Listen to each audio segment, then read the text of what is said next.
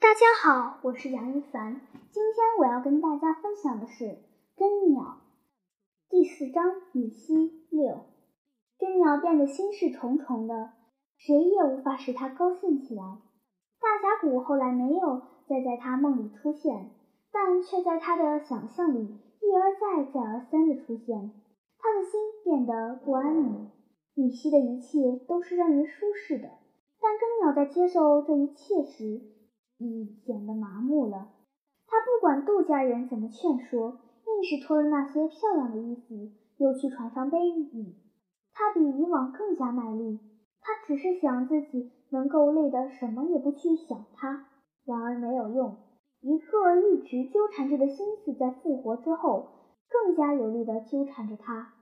秋曼是千方百计地去逗引他，他只想让他高兴。知道自己无法做到之后，他将根鸟要去大峡谷的事情告诉了父母。父母听罢，倒也没有笑话根鸟，只是叹息：这孩子脑子里总有一些怪念头。夏天过去了，秋天到来了。米西的秋天凉爽宜人，四周的庄稼地一片金黄。等待着农人的收割，所有的人脸上都喜目目的。米西的酒店生意更加红火，一切都表明陆家也遇上了好年景。上上下下的人乐在心里，喜在眉梢。但根鸟却在街头飘零的梧桐树叶里，在显然减少了的热度的秋日里，在晚间墙根下的秋虫的鸣唱里。感觉到了秋天的凄凉与悲凉。他又做了一个梦，梦见的不是紫烟，而是父亲。自从父亲去世后，他就从未在根鸟的梦中出现过。父亲站在荒凉的野地上，大风吹得他摇摆不定，他的脸上满是不悦。他望着根鸟：“你还滞留在这里？”根鸟无言以答：“你这孩子心最容易迷乱。”根鸟想争辩，但就是说不出来。父亲愤怒了，一步走上来，扬起巴掌，重重地打在他的嘴巴上。你昏了头了。根鸟只觉得两眼发黑，向后倒去，最后扑通跌倒在地。根鸟知道这是个梦，在大汗淋漓中醒来时，却发现自己真的躺在地上。他摸了摸地，又摸了摸墙，再摸了摸床边。证实了自己确实是躺在地上后，心里感到纳闷和恐慌，不由得又出了一身冷汗，头脑忽然变得无比清晰。窗外月月亮正在西去，秋虫在树根下银铃一样的鸣唱。根鸟从地上爬起来，点亮了蜡烛，打开了自从进入杜家以后就再也没有打开过的行囊。找到了那根布条，那布条已显得很旧了，那上面的字也有点模糊了。在根鸟看来，却一个字一个字都很触目惊心，耳边犹如听见了强烈的呼唤声。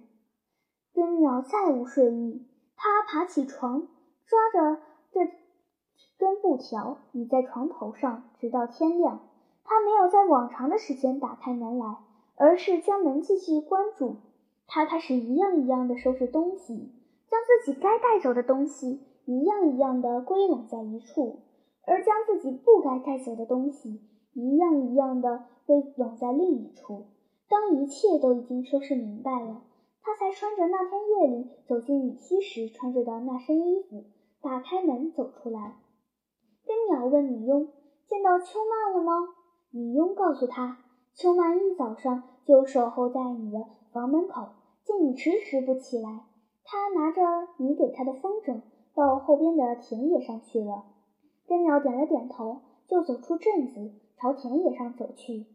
秋曼见了根鸟，就抓着风筝线朝根鸟跑过来，那风筝就越飞越高。根鸟与秋曼放了一回风筝，终于说道：“我要走了。”秋曼的手一软。风筝从手中滑落，随即风筝飘飘忽忽地向大河上飞去，最后落到了水里。秋曼掉头往家走去，根鸟就跟在他身后。秋曼站住了，根鸟看到他的肩头在颤动着，他突然跑起来，但没跑几步，又泪水连连地掉过头来，大声说：“你怎么这样傻呀？你怎么这样傻呀？”再掉过头去，头也不回地直跑进镇里。秋曼跑回家，见了母亲，就伏在她的肩上，一个劲地呜咽抽泣。母亲不知如何安慰他，只是用手拍打着他的后背。父亲坐在椅子上，那孩子不是我们能够留得住的，让他去吧。随即吩咐管家，让他给根鸟带上足够多的钱和旅途上所需要的东西。第二天一早，整个杜家大院还未有人醒来时，根鸟就轻手轻脚地起床了。他在秋曼房间的窗口下停了停，他以为秋曼还在睡梦中，而实际上秋曼似乎知道。他要一早走，早已撩开窗帘的一角，看着外边的动静。当他看见根鸟走过来时，才将窗帘放下。